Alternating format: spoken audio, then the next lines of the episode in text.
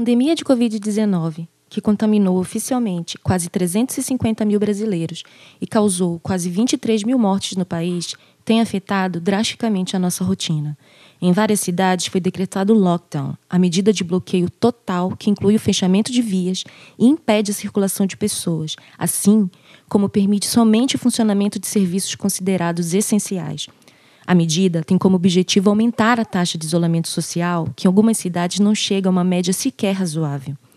A onda negacionista que se espalha pelo Brasil, que ignora a ciência, não respeita e ridiculariza as medidas orientadas pelo OMS, assim como a disseminação de fake news, encoraja muita gente a continuar na rua, a se automedicar e acreditar que pode estar imune à doença, por ser jovem ou por só ter apresentado sintomas leves.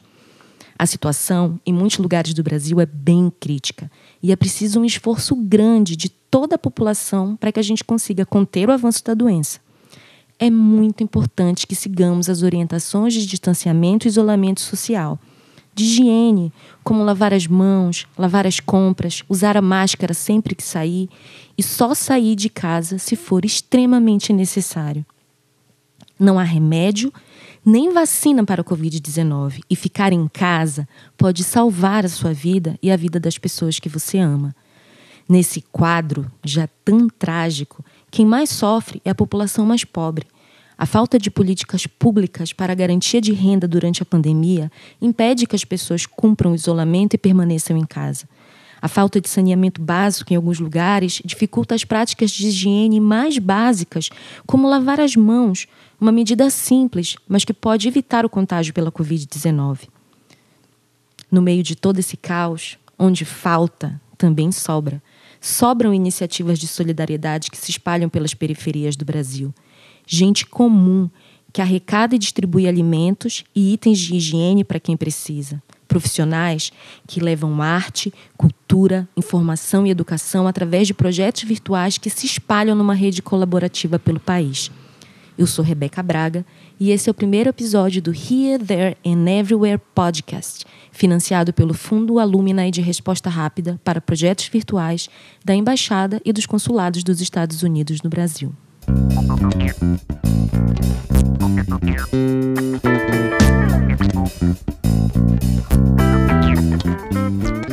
O projeto virtual Here, There and Everywhere se propõe a fazer uma série de podcasts direcionados a estudantes e professores de inglês, estudantes e professores de letras em inglês, interessados na língua, e a gente vai tratar de assuntos relacionados ao ensino e aprendizagem de língua inglesa em tempos de Covid-19, assim como vai tratar das experiências dos alumni, os ex-alunos dos programas de intercâmbio da Embaixada dos Estados Unidos. E é por uma alumnos que nós vamos começar o nosso projeto. Lembrando que essa entrevista foi feita à distância, respeitando assim todas as medidas de isolamento social. O Vinícius Batista é de Salvador e já participou de dois programas de intercâmbio da Embaixada dos Estados Unidos, o Access for Teens e o English Immersion Program. O Vinícius é estudante de Relações Internacionais e um jovem líder na comunidade onde vive. Vinícius, antes de tudo, eu quero te dizer que eu espero que você e sua família todas as pessoas que você ama estejam com saúde e seguras. A gente te agradece muito a participação e te dá as boas-vindas. Olá, Rebeca. Em primeiro lugar, eu gostaria de agradecer muito o convite. É uma honra para mim estar participando deste podcast.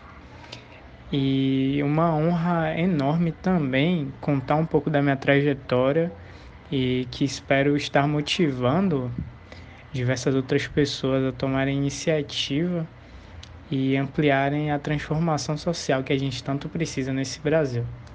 Vinícius, fala um pouquinho pra gente sobre a sua cidade, o seu bairro, o lugar onde você cresceu e viveu. Bom, nada melhor do que começar falando sobre nossas origens, não é verdade? Ah, eu venho de Salvador, a primeira capital do Brasil, terra do axé, do carnaval e de uma riquíssima cultura afro-brasileira. Ah, eu moro exatamente no Calabar, uma comunidade cercada por bairros nobres e com uma localização privilegiada devido à proximidade com diversos pontos turísticos e praias. No passado, o bairro tinha altos índices de violência, mas que passou ah, por uma reestruturação e se encontra em uma situação positiva atualmente, apesar da prevalência do estigma anteriormente adquirido. Né? como que a pandemia de Covid tem afetado a rotina da cidade, Vinícius? Bom, de uma hora para outra tudo mudou, ah, tudo ficou mais complexo, mas a dificuldade também trouxe muita motivação para o novo. Ah, eu vejo que os governantes de, da Bahia e Salvador tomaram medidas ah, com bastante antecedência e medidas bastante ah, com, com bastante precaução para evitar que a pandemia se alastrasse ainda mais e causasse bastante, uh, causasse tremendo prejuízo para a população, né? mais do que já está causando em Salvador, na Bahia, no mundo todo. É, mas eu vejo que tem muitos problemas acontecendo. Eu moro numa comunidade, então eu vejo um pouco mais de perto a, o quão afetados é, estão os familiares da, a, que ficaram sem emprego por causa da Covid e tiveram a rotina afetada de forma muito drástica. É, apesar do, da movimentação na cidade, como falei, ter abaixado bastante, dentro da, das comunidades a gente ainda encontra um pouco de aglomeração e pessoas que, ah, de repente, não compreendem direito a necessidade do isolamento social.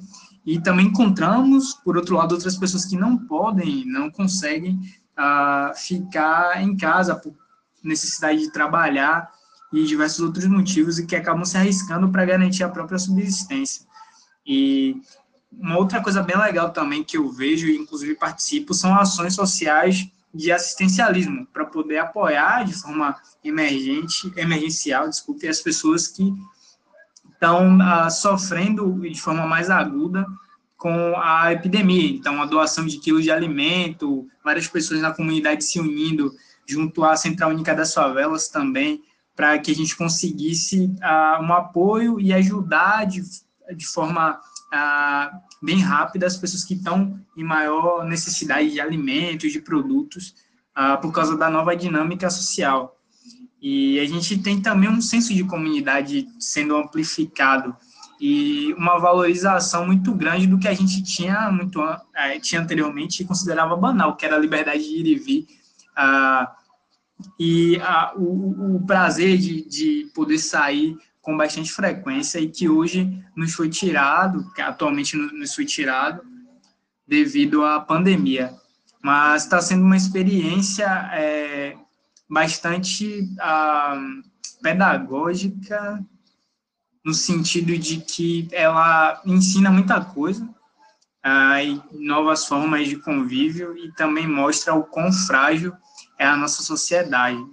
Você desenvolve com outras pessoas, uma iniciativa que viabiliza o ensino de inglês gratuito para jovens das periferias de Salvador e de Itajaí, em Santa Catarina. Conta pra gente essa história, Vinícius. O Speak ele nasceu de uma transformação que o aprendizado do inglês promoveu na minha vida e da minha urgência de escalonar isso, de levar para mais pessoas. Eu criei o projeto para garantir que outras pessoas da periferia tivessem acesso ao idioma e para quebrar barreiras do acesso à educação de qualidade nas favelas, impostas por questões socioeconômicas dentro de um, de um dos países mais desiguais do mundo. Ah, eu acredito que oportunidades mudam vidas, assim como o inglês mudou a minha, e portanto o Speak vem viabilizando o aprendizado do idioma desde 2016. Atualmente a gente já impactou diretamente mais de 300 pessoas, a gente conta com uma equipe de 10 voluntários e além disso, fomos premiados com o Civic Engagement da Universidade de Richmond em 2018 e a gente teve um membro do WeSpeak escolhido como embaixador da Brasil Conference em Harvard em 2020. O que, que mudou para vocês no WeSpeak com a pandemia de Covid-19 e com a necessidade do isolamento social? Ah, não só de alegrias vivem essas adaptações que foram feitas, alguns dos alunos também tiveram que abandonar o projeto por ah, diversas dificuldades que a própria dinâmica da Covid trouxe para a realidade de cada um e também ah, devido a questões ligadas à infraestrutura. Então, muitos dos alunos foram impossibilitados de acessar ferramentas de videochamada e não podem acompanhar o ritmo das aulas Logo, sobrou a opção ah, deles estudarem por outra, outras plataformas que foram indicadas pelo projeto. Então, a forma mais acessível que a gente enxerga hoje de praticar inglês sem muito acesso à internet é através da Chat Class, como eu já falei antes, que é uma plataforma você consegue aprender inglês através do WhatsApp. Eles têm um site, lá você consegue ter acesso ao número de telefone. E através desse número você consegue falar com um robô programado com inteligência artificial, com várias lições, e que você inclusive pode praticar fala.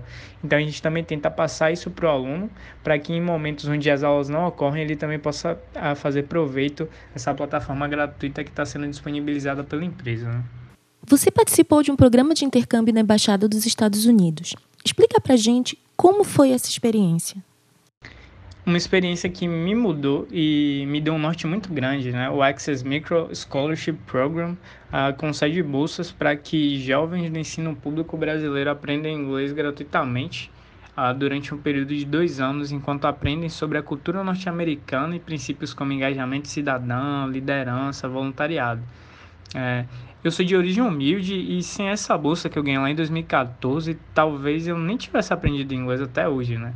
Então é muito importante para mim ter adquirido conhecimento no idioma e com isso eu tive o poder de me comunicar com o mundo, assim, é algo muito importante para mim, porque a partir daí eu pude sonhar mais alto do que eu jamais imaginei. É, além de mim, lá em 2014, outros 74 jovens de escola pública de primeiro e segundo ano receberam a bolsa e puderam desenvolver o conhecimento no idioma, é, fazendo parte dessa rede Access e desde, a, na verdade, tem, o projeto tem mais de 10 anos, então imagine quantas pessoas já não foram beneficiadas, não só em Salvador, mas como em várias outras cidades do Brasil aí. E depois do Access, você participou de outro programa, certo? Ao fim do, do Access, eu participei do English Immersion Program, o EIP, lá em 2017.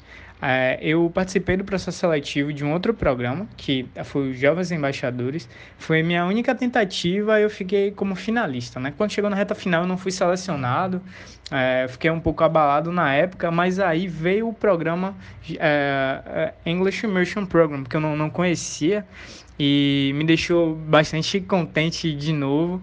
É, e é um programa aberto para jovens de baixa renda que tem um ótimo desempenho escolar e que tem uma proficiência no inglês. Né? É, lá nesse programa eu estive com jovens de trajetórias muito similares às minhas e ao mesmo tempo é, diversas. E, e lá eu já me inspirei ah, para ajudar outras pessoas também. É um ambiente muito ah, diferente do que eu costumava viver e isso me motivou muito. É, muito dessa vontade é, foi despertada graças à oportunidade de viajar de avião pela primeira vez a Brasília para aperfeiçoar meu inglês e aprender sobre diversos tópicos que envolvem liderança, empreendedorismo e protagonismo num evento extremamente marcante na minha vida e que, que me permitiu né, alçar voos mais altos que eu nunca imaginei que eu poderia, sabe? Você é estudante de Relações Internacionais, Vinícius. Esse estalo de estudar RI veio antes ou depois do inglês? É, exatamente. É, com o aprendizado em um segundo idioma, meus olhos se abriram para as oportunidades e interações globalmente.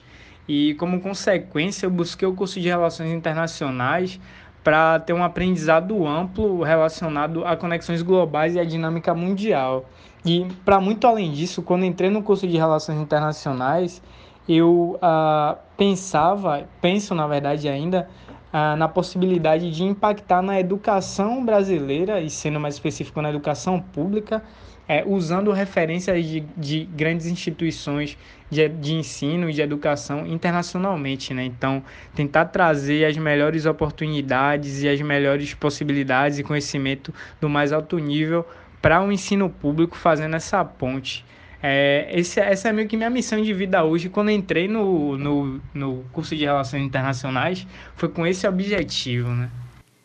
O que significa para você ter tido acesso a um curso de nível superior e como você acha que isso pode inspirar jovens da sua comunidade ou mesmo jovens que fazem parte do SPEAK, por exemplo? É, foi bastante disruptivo. Ah, eu fui a segunda pessoa da família a ter acesso a um curso de ensino superior. Ah, e isso é algo muito comum aqui de onde eu venho, né? Amigos meus são as primeiras pessoas a entrarem no ensino superior, com muito esforço dos pais.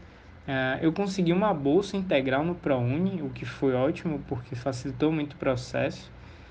E foi uma novidade muito grande, porque é um caminho que nunca foi percorrido antes, assim, tá, no meu meio social e familiar. Então, Uh, eu acabo descobrindo muitas coisas, sendo primeira, uma primeira experiência em muitos aspectos.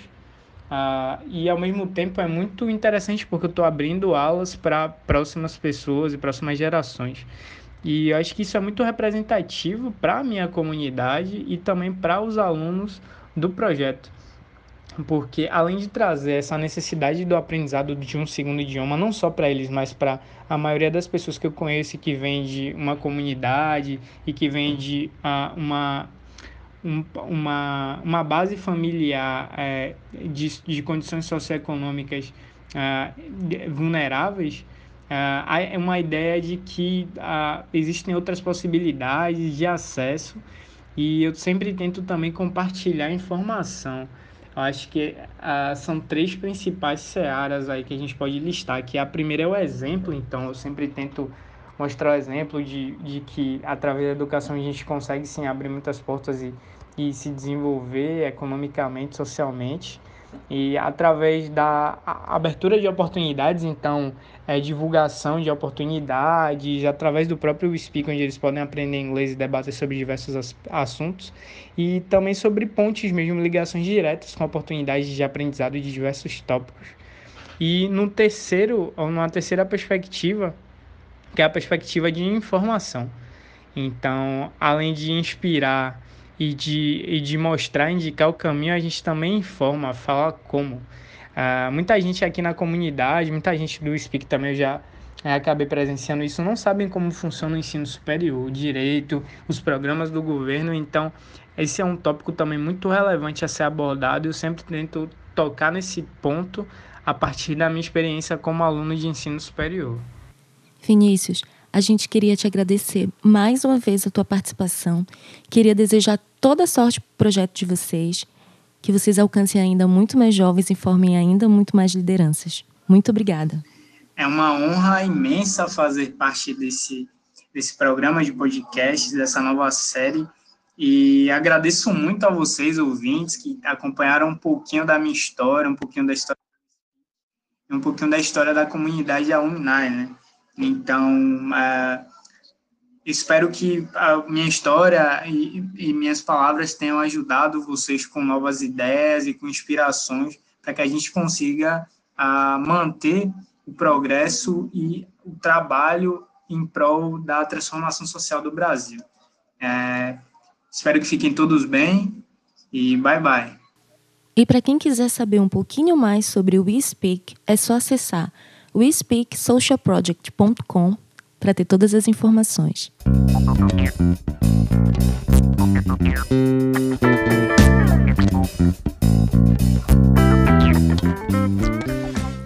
Esse foi o primeiro episódio da nossa série de podcasts para você ouvir com carinho Here, There and Everywhere. Até a próxima.